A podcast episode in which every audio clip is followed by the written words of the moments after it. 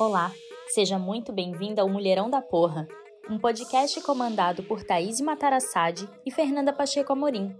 O Mulherão da Porra é um apoio da Abracrim Mulher e da Emais Editora. No site www.emaiseditora.com.br você encontra material de qualidade e gratuito. Você pode seguir o Instagram @emaiseditora para ficar por dentro de todas as novidades.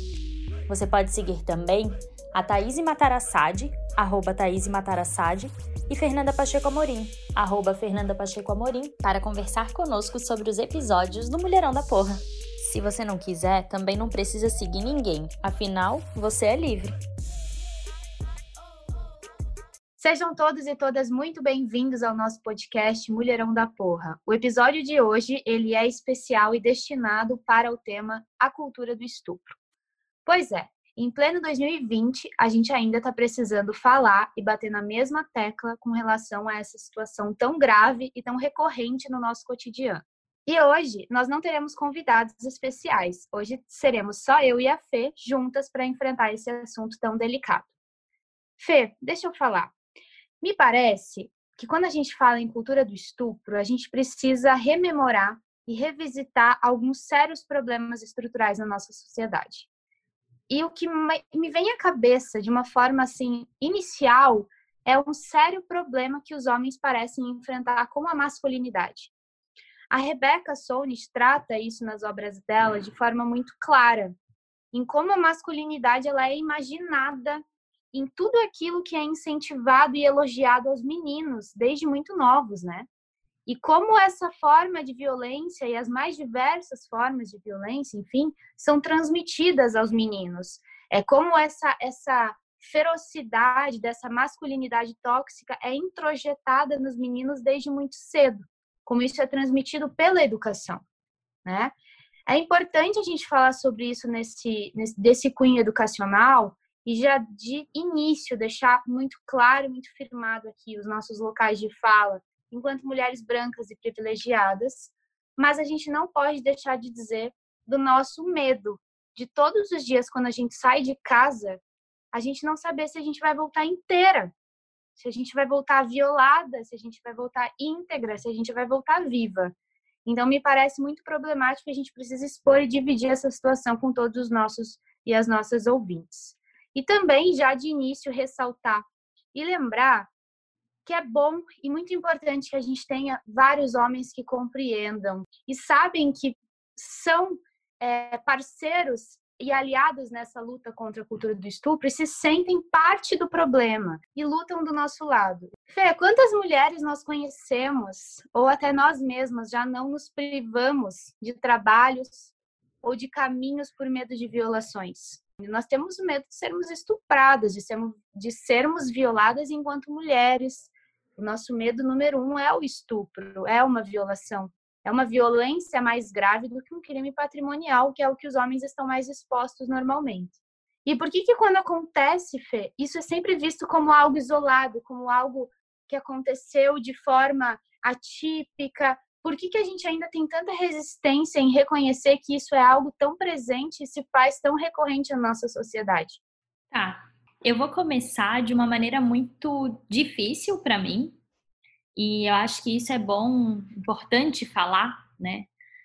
E até para explicar essa construção do podcast de hoje de sermos só nós duas. Em pleno 2020, eu fui estuprada. E eu acho importante estar aqui expondo isso, estou tranquila com expor essa situação, porque eu sou uma mulher absolutamente privilegiada, né? O meu local de fala é um local de muito privilégio. É, eu escrevi sobre isso, eu escrevo sobre violência contra a mulher já faz um tempo. Meu TCC da graduação foi sobre estupro marital. Eu estudo sobre isso, enfim, né? tudo isso é, faz parte da minha história. Em pleno 2020, eu fui vítima de um estupro. E por isso, é, ouvintes, é, esse episódio somos eu e a Thaís, porque falar sobre isso nesse momento, para mim, ainda é algo delicado, mas é algo que precisa ser dito. E o Mulherão da Porra é um espaço muito nosso, assim, muito de reconhecimento nosso, um espaço seguro. E a gente conversou sobre isso e eu decidi compartilhar com vocês e compartilhar de uma forma muito segura e muito com o suporte da Cris, que é uma amiga que eu gosto muito e que eu sei que eu posso falar com uma abertura muito tranquila. Bom, tendo isso estabelecido, falar de estupro é muito complicado, né, tá? Porque é isso, é cultural, a gente sabe que é cultural, mas as situações são vistas de forma isolada. E não é isolado. Assim, ó, o 13º Anuário Brasileiro de Segurança Pública, que foi divulgado em setembro de 2019, apresentou o dado de que o Brasil tem uma média de 180 estupros por dia. Por dia, a gente está falando de 180 estupros. É muita coisa, gente, é muita coisa. É, são dados alarmantes, assim. Isso não pode ser visto, os casos não podem ser vistos de maneira isolada, porque eles não são isolados. Eu acho que tudo que tu falou nesse, nessa tua fala inicial é exatamente isso. A gente tem medo pela nossa integridade, pelo nosso corpo. O estupro é uma forma muito forte de forçar a despossessão do corpo alheio. Então, assim, o teu corpo não te pertence né? Tu não tens a posse sobre ele de fato. Eu estou aqui te forçando uma atividade sexual não consentida. E isso é muito grave. E é muito grave a gente ter uma média diária nesse nível. Eu vou falar mais alguns dados assim, porque eu acho que é importante as pessoas ouvirem esses dados, porque eles são chocantes e esse choque ele é necessário para a gente poder debater de fato cultura de estupro, né? Em 81,8% dos casos de violência sexual, a vítima é mulher. Dentre essas mulheres, 50,9% eram mulheres negras e 53,8% tinham até 13 anos de idade. E segundo o anuário ainda, quatro crianças são estupradas por hora no Brasil. E é importante também registrar que esses são dados oficiais. A gente precisa considerar que tem uma enorme cifra oculta aí por trás. Então, a gente está falando de números assustadores. E por isso que a gente fala em cultura. Se não fosse cultural, se a gente não tivesse uma cultura do estupro de fato, a gente não teria 80% dos casos com mulheres. É, os nossos corpos não nos pertencem.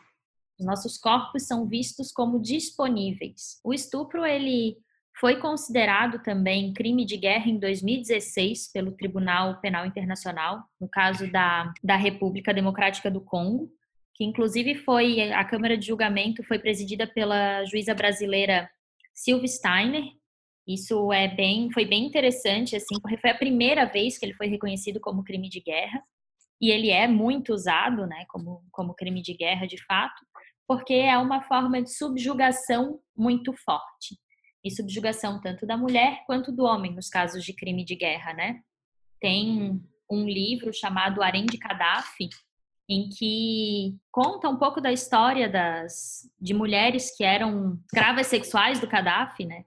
E é a história de uma moça, ela acaba contando, narrando a história dela, assim, e ela fala que ele entregava Viagra para os soldados, que a regra era é, entrar no, no território e estuprar todo mundo.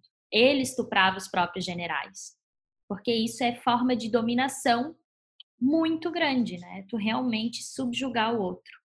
E por isso tudo que a gente fala em cultura do estupro. Sim, Fê, isso tudo é muito forte e me remeteu ao livro da Angela Davis, o Mulheres, Raça e Classe, e que ela traz, né, essa, essa situação do estupro e ela faz uma narrativa histórica muito importante. Você falou do estupro como sendo reconhecido como um crime de guerra, né? E ela traz no, no livro que também o estupro é uma arma política muito clara. Se a gente pegar toda a questão da história, né, até dos Estados Unidos, dos estupros coletivos que, que foram né, realizados pelo Ku Klux Klan e também por outras organizações terroristas no período lá posterior à Guerra Civil, ele se tornou uma arma política muito clara, né, para inviabilizar o movimento pela igualdade negra. Então, ela traz isso de uma forma muito é, forte na narrativa dela, e a gente não pode deixar de lado essa, essa forma de dominação também como, como uma arma política, né? Então, Fê, é muito a tua, a tua fala, ela é muito forte. no sentido de você expor a, a, a própria violação que sofreu. Por isso que nós estamos fazendo esse episódio de hoje de mãos dadas, né? E, e é muito importante para a gente dividir e colocar essas situações para fora e expor mesmo a problemática do estupro e como isso é cultural.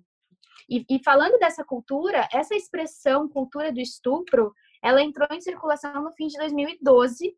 A Rebeca traz isso no livro dela, Os Homens Explicam Tudo para Mim, ela traz essa parte histórica e ela diz que isso veio à tona, né, quando diversos episódios de violência sexual em Nova Delhi e no estado de Ohio acabaram sendo manchetes no mundo midiático. Então, acabaram cunhando esse termo cultura do estupro. E eu percebo, Fê, que nós estamos inseridos num ambiente de normalização e justificação do abuso perante a sociedade e perante a mídia também. Quando eu falei que a gente tem que lutar para que não sejam vistos como situações isoladas, mas sim como algo recorrente e grave, é por conta disso. Essa toda essa cultura é perpetuada pelo uso de linguagem misógina, pela objetificação e pela glamorização da violência sexual, né? Isso tudo faz com que se edifique uma sociedade que ignora a vontade, os direitos e a segurança das mulheres. A cultura do estupro, ela afeta todas as mulheres, todas, independente se foram ou se vão ser estupradas ou se nunca serão estupradas, afeta diariamente, porque a forma de, de como isso se manifesta é muito cruel e muito recorrente no nosso dia a dia.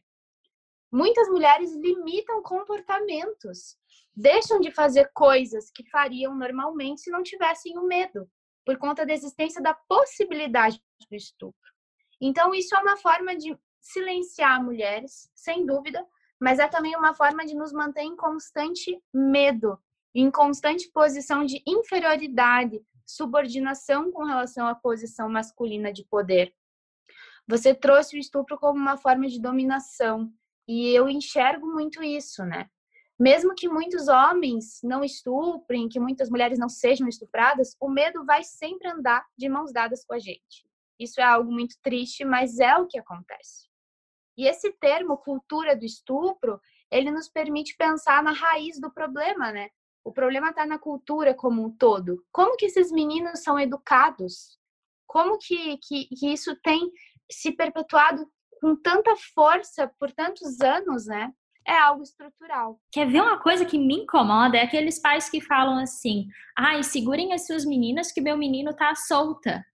Amado, ninguém tem que segurar ninguém, as pessoas precisam se respeitar. Né? Consentimento é o que precisa ser ensinado para o teu menino. Ele não tem que se achar legitimado a estar à solta e as meninas que se cuidem né? Ou falar que ah, vai ter filha mulher, agora vai se tornar fornecedor. Gente, que isso? Sabe? E as pessoas naturalizam piadinha, hahaha, mas esse tipo de piada só reforça cultura, né? E, e uma das questões que eu acho que é que é muito delicada na questão da cultura do estupro e que precisa ser dito. Aliás, assim, esse tema ele tem uma série de, desdo de desdobramentos, né, tá? E a gente sabe disso. E a gente vai precisar voltar nele em outros momentos e daí com convidados para a gente poder ir trabalhando todas as imbricações que acabam surgindo a partir dessa temática. Mas um, uma coisa importante na situação da, da cultura do estupro é a questão da justificação.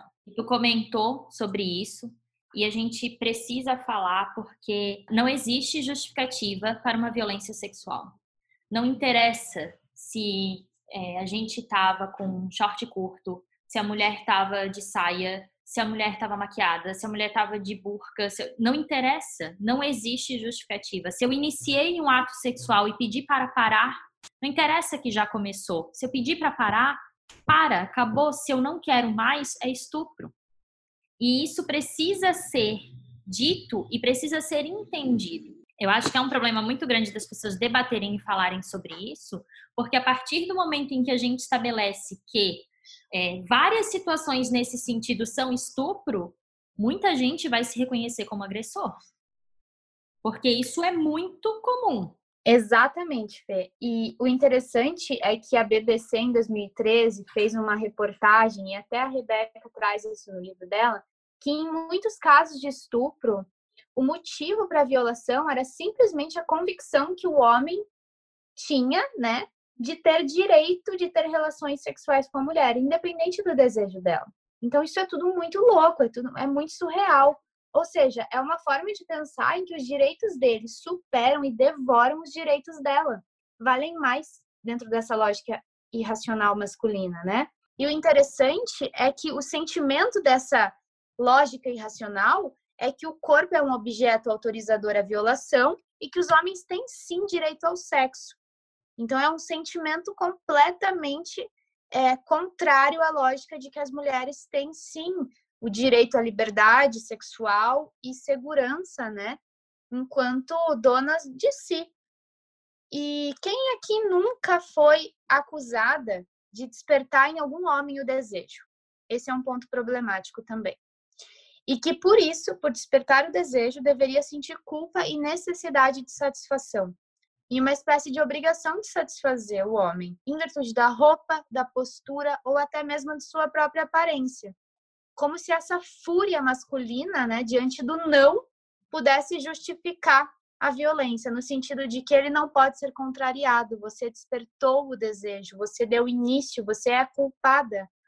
Então, isso que você falou da roupa, do jeito, da maquiagem, isso ainda é utilizado como discurso, inclusive de muitas mulheres, para justificar a violência, o que é de fato realmente assustador.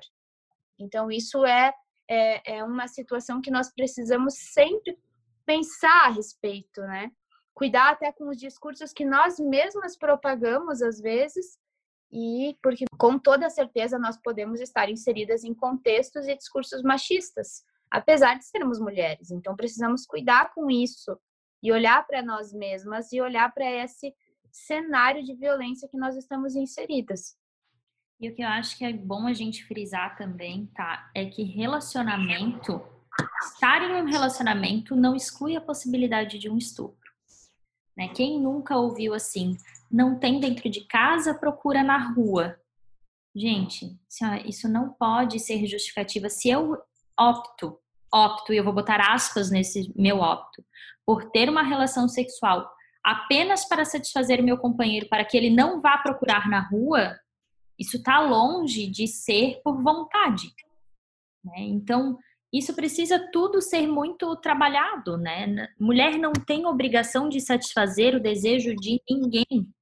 A gente é dona do nosso corpo, a gente tem que ser dona das nossas vontades, dos nossos desejos, e as pessoas precisam aprender a respeitar isso. Né? Se eu não tô legal, se eu não tô afim, deu, é isso que basta. Estando num relacionamento ou fora de um relacionamento, em qualquer tipo de relação, que seja uma relação casual, tudo demanda consentimento. Essa questão do consentimento válido, ela também é importante frisar, porque tem muita situação em si, ah, estava bêbada, a mulher estava extremamente bêbada e daí consentiu. Isso é um consentimento válido? Ela tinha condições de dar um consentimento válido a partir do momento em que ela estava drogada, em que ela estava bêbada. Só que daí tem aquela justificativa: se não queria, não devia ter se exposto dessa forma, não deveria ter bebido desse jeito. Isso demonstra, de novo, que a questão é cultural, porque um homem que bebe e que fica extremamente bêbado, ele não tem medo de ser estuprado. Né? Ele pode ser roubado, ele pode ser largado pelos amigos no meio da festa, pode acontecer um monte de coisa. Agora, estupro não é o primeiro medo dele. A gente cuida, uhum. inclusive, nisso, né? De a gente não, não vai se colocar numa situação de risco, numa festa, de ficar bêbada, de ficar inconsciente, sem ter gente de confiança ao redor, porque senão o nosso corpo é o nosso medo, né? A nossa dignidade sexual. Com certeza, isso é muito presente. Parece que o nosso corpo está à disposição de outras pessoas e essa ideia me causa muito medo, sabe? Inclusive dentro de relacionamentos também. Você tem um estudo sobre estupro marital, por exemplo. É algo que as pessoas acabam dizendo ou fingindo que não acontece, dizendo que não existe. Enfim, a gente sabe que sim. Não tem consentimento em relações em que é apenas observada a vontade masculina a vontade da mulher não pode ficar em segundo plano, então precisamos falar sobre isso. E o que você trouxe com relação ao estupro das mulheres que estão embriagadas, por exemplo, sob o efeito de alguma substância entorpecente, isso a própria lei brasileira já coloca como estupro de vulnerável mesmo, assim. Então, é, é interessante como as pessoas insistem em não observar, em não enxergar algo que já é, inclusive, disposto em lei como uma violação gravíssima, uma das mais graves do nosso Código Penal. Então, por isso que é uma razão estrutural e cultural, porque não adianta estar disposto em lei, a gente precisa falar sobre isso, a gente precisa expor, porque os colegas é, e, e, até os homens em rodas de amigo não se, não se visualizam como estupradores, por mais que tenham passado por alguma situação assim. E eles precisam começar a enxergar os seus comportamentos, enxergar a vontade da parceira, porque relacionamento é um acerto de vontades, né? Tem que ser uma coisa leve, tem que ser um caminhar junto e um observando e respeitando os limites e as liberdades do outro. Então, não consigo vislumbrar uma, uma relação com esse tipo de violação. E é importante a gente problematizar, tá? Porque por mais que a gente tenha legislação sobre isso, estupro marital, ele foi, assim, ficou estabelecido que de fato estupro marital é estupro é, em 2009. Então isso é muito recente. 2009 foi quando isso ficou de fato estabelecido. E eu no TCC da graduação, quando eu pensei em falar sobre estupro marital, veio essa coisa assim de ah, mas a lei já diz que realmente é, não existe mais o débito conjugal que antes existia, né? O, a relação sexual enquanto dever dentro do casamento. Só que a análise que eu fiz foi de uma decisão de 2011 ou 2012, em que o Tribunal de Justiça do Mato Grosso do Sul reconheceu num acórdão que não tinha sido estupro, é, mesmo a mulher não tendo consentido, porque estava dentro do casamento, e ela já apanhava para tudo. Isso está dito na decisão. Ela já apanhava para tudo. Se apanhava para sexo, então não era estupro. E foi um negócio assim absurdo, sabe? E é isso, a lei tá ali, tá dito, mas a gente ainda tem a cultura, né? E a aplicação uhum. da lei demanda pessoas e pessoas que estão inseridas nessa cultura. Por isso que é importantíssimo a gente problematizar, a gente falar, a gente é, reconhecer que dentro de relacionamentos é muito possível e é, é muito recorrente caso de estupro. É, enfim, assim, e se a gente começa a olhar esses detalhes, esses dados, esses números, é, é cada vez mais assustador para a gente, enquanto mulher, principalmente, porque é o medo pelo nosso corpo, pela nossa dignidade, pela nossa. por, por quem a gente é. Assim, quando tudo isso me aconteceu, eu faço terapia, já falei, né? No primeiro episódio já falei, eu faço terapia há anos.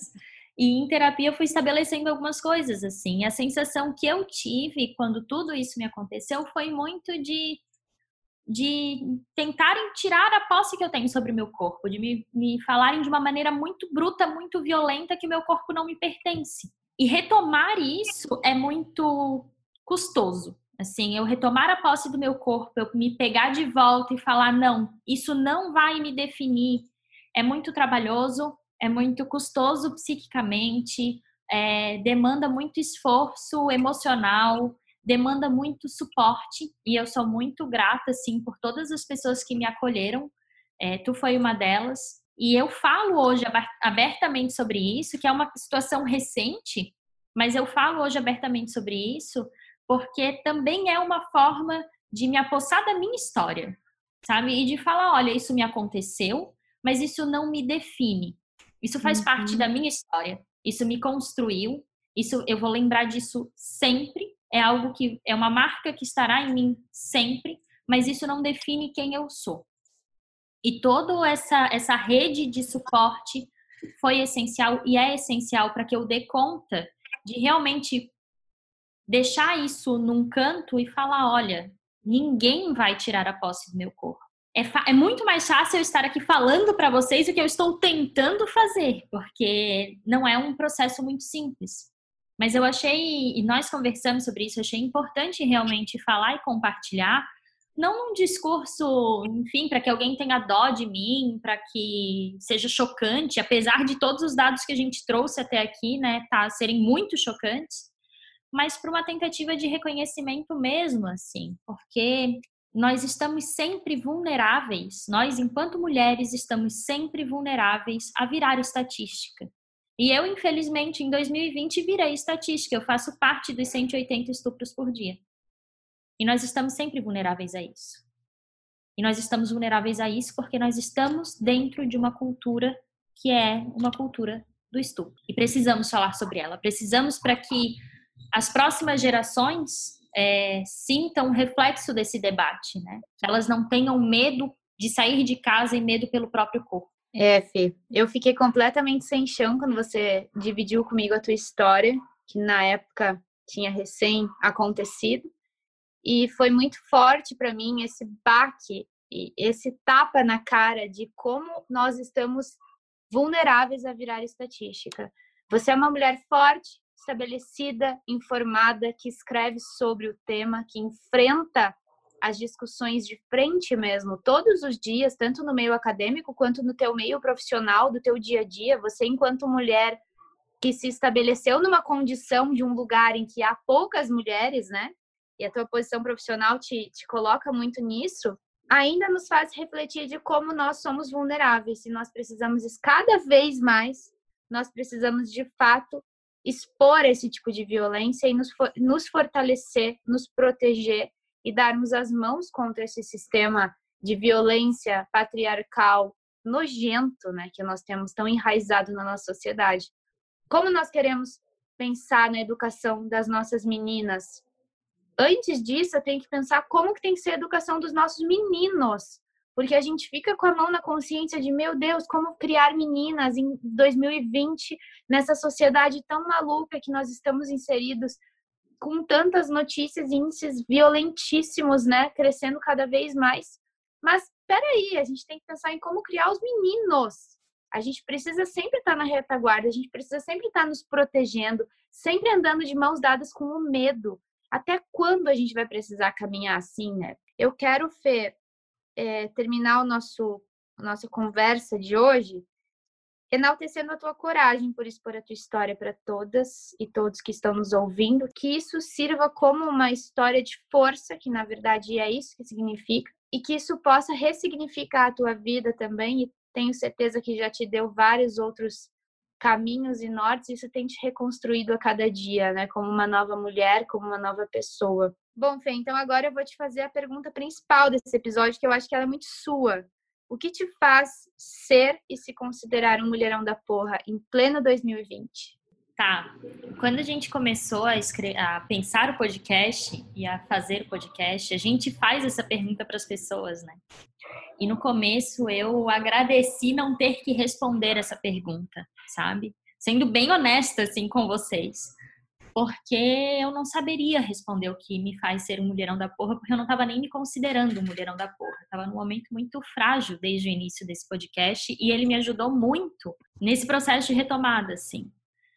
Uhum. E hoje é, eu acho que me considero um mulherão da porra por estar lidando com isso, sabe? Por estar tá passando por isso, por dar conta e por conseguir falar e por tomar posse da minha história, por tomar posse do meu corpo e eu sou muito grata também, por, vou frisar isso e falar novamente, porque eu tenho um monte de mulherão da porra que, que faz parte da minha vida, que faz parte da minha história e que me ajudou, assim, que me segurou, pegou na minha mão e que me mostrou, ó, peraí, tu é sim um mulherão da porra, vem cá, vamos junto.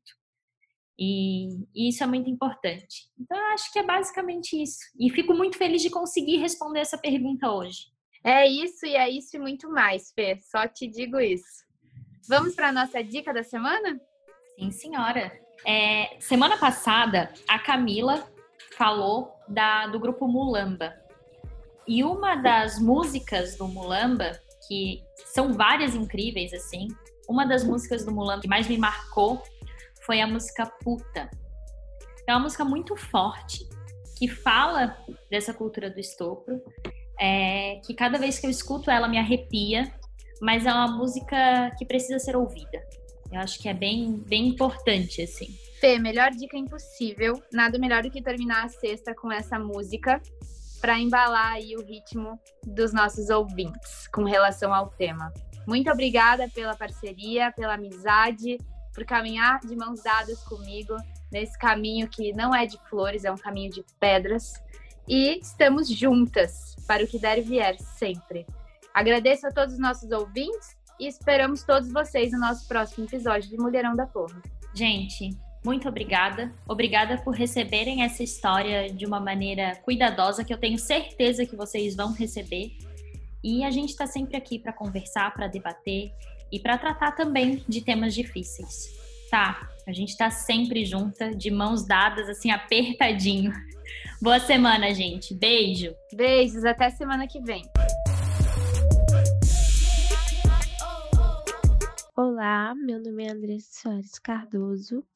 Me sinto mulherão da porra porque eu ajudo a desconstruir de alguma forma o sistema machista, patriarcal e misógino que ainda vigora de forma estrutural em nossa sociedade.